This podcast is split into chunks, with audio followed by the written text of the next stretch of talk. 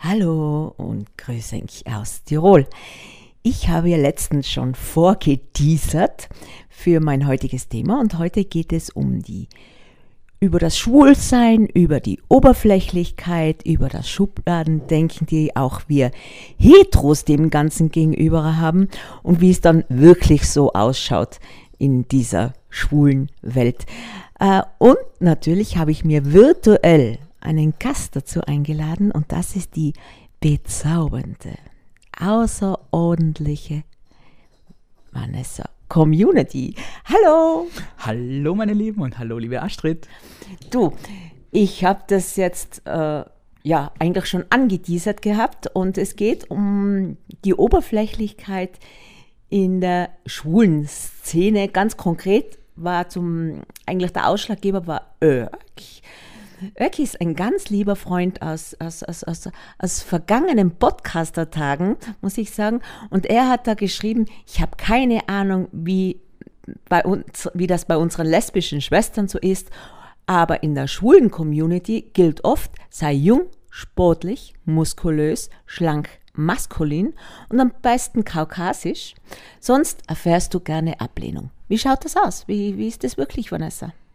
Ja, also ich finde das auch auf jeden Fall so, dass es ganz, ganz schwierig ist bei uns, ähm, dass, dass man jedem gefallen muss. Also dieses Thema, dass jeder soll gleich ausschauen, jeder soll sich gleich anziehen, jeder sollte am besten gleich schlank, gleich muskulös, gleich hübsch und alles diese, diese, diese Normwerte erfüllen, dass man jemandem gefallen darf und gefallen kann.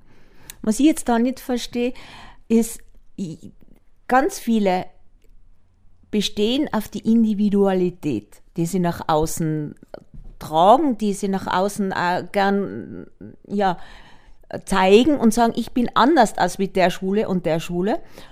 Aber dort bestehen sie dann auf eine einheitliche Norm von Optik, die dann gewünscht wird ist das, man, es ist ja nicht realisierbar. Es ist nicht realisierbar, aber es ist einfach viel mehr wert, der Masse zu gefallen, als wie ein paar wenigen. Und lieber verzichten sie auf persönliche Kreativität oder Kleidungsstil oder was auch immer, um einfach der breiten Masse zu gefallen.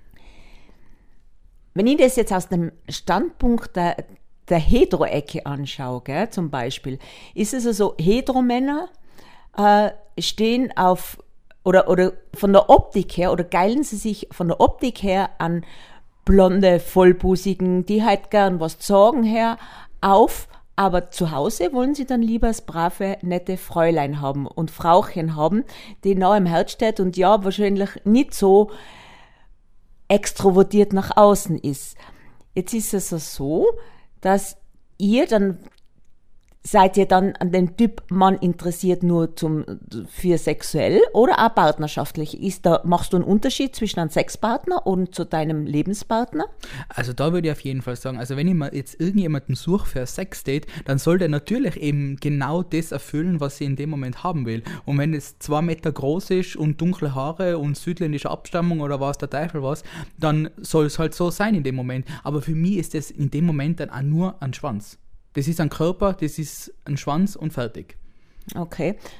Ja, du, du, ja, ja klar, du brichst einfach dein Gegenüber einfach nur auf die Optik, aber das ist ja aber, du hast ja eigentlich nichts, man befriedigt die sicher in der Sekunden oder in, in, in, in, in dem Sexdate. Ja, mehr erwartest du eigentlich auch gar nicht dann. Nein, mehr Erwartungen habe ich nicht, weil ich muss mir nicht in den verlieben und der muss ja nicht intelligent sein in dem Moment oder total tiefgründig oder sowas, weil wie gesagt, es ist ja eigentlich nur dieser äh, Spaß, den was man sich da ganz schnell holt. Dumm und, gut, ja, dumm fickt gut, oder? Wobei sie müssen ja nicht alle dumm sein, das ist jetzt natürlich nur so dahergesagt, aber halt, äh, man sucht sich einfach irgendwas und fertig. Weil eben, weil du es eben wie gesagt hast, ich habe ja einen Freund, ähm, seit zehn Jahren bin ich mit meinem Mann zusammen und äh, alles, was emotional ist, oder, mache ich mit ihm, oder? Und habe ich auch nur mit ihm und nicht mit meinen Sexdates. Das ist einfach nur eine Person.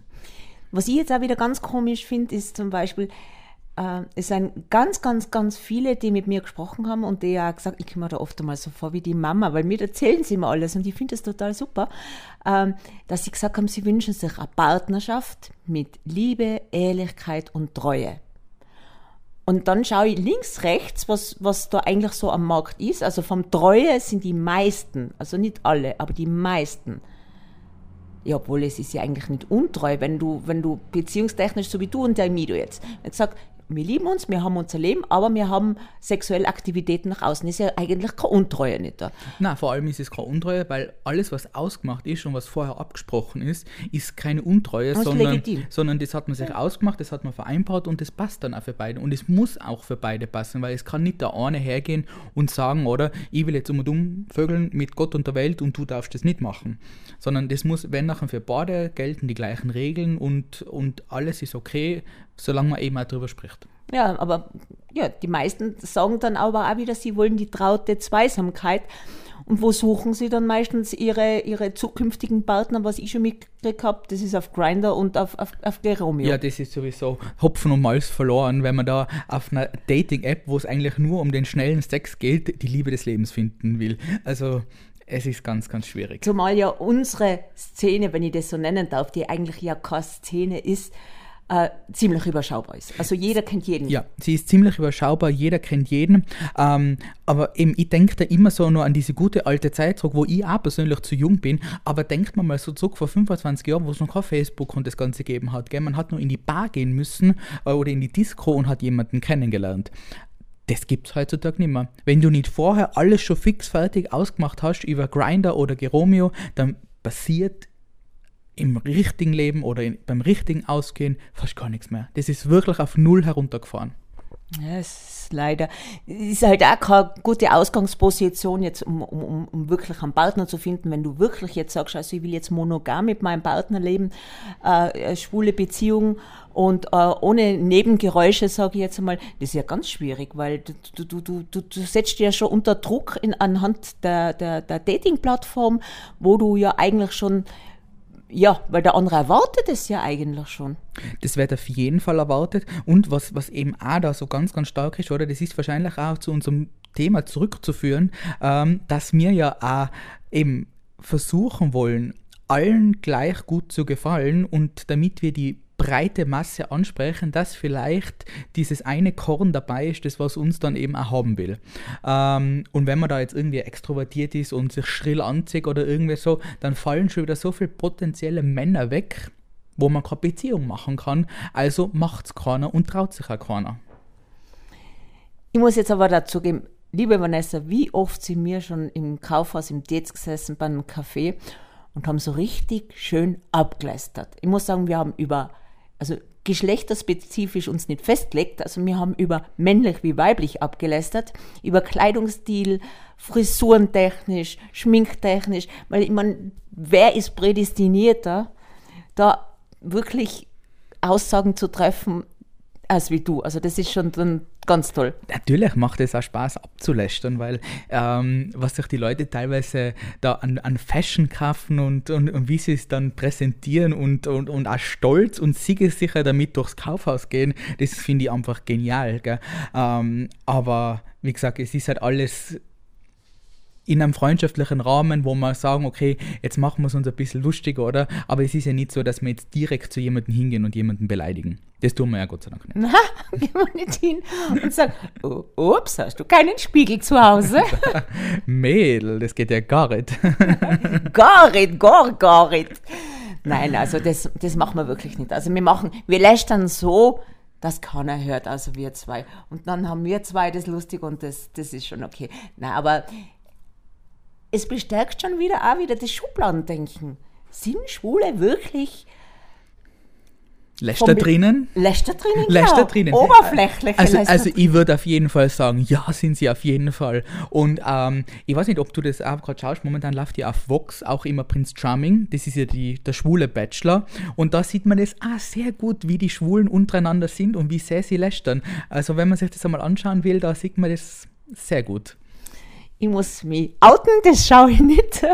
Du bist ja der Germany Next Topmodel-Typ. Donnerstag ist Finale. also, auch das schaue ich nicht, gell, weil ich das, das, das Gelästere unter den Frauen schon nicht will. Aber es ist dann schon. Ah, die sind viel harmloser als die Schwulen. Echt? Viel, viel harmloser. also ist das wirklich so, das, das, ja, also sind jetzt nur tuntige Männer, schwule, tuntige Männer, Männer am Lästern oder sind auch die männlichen Schwulen? Das ist, glaube ich, gar nicht. Also- Also, also ihr- Sinn also- für Ästhetik haben ja beide. Also ich würde jetzt einmal sagen, dass ich das Lästern sicher nicht äh, aufs Körperliche beziehen will, sondern das ist, wenn nachher eher sicher ein Charakterzug, den was man wurscht, wie man ausschaut, ist, auslebt und auch durchzieht. Ja, na, na gut. Dann würde ich sagen, machen wir das weiter so.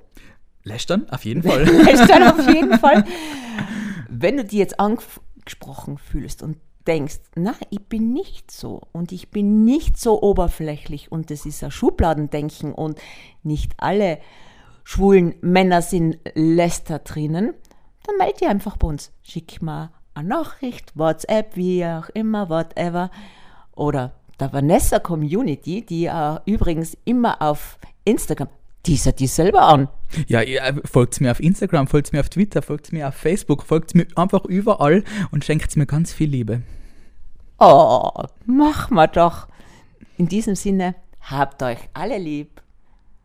Tschüss. Und tschüssi.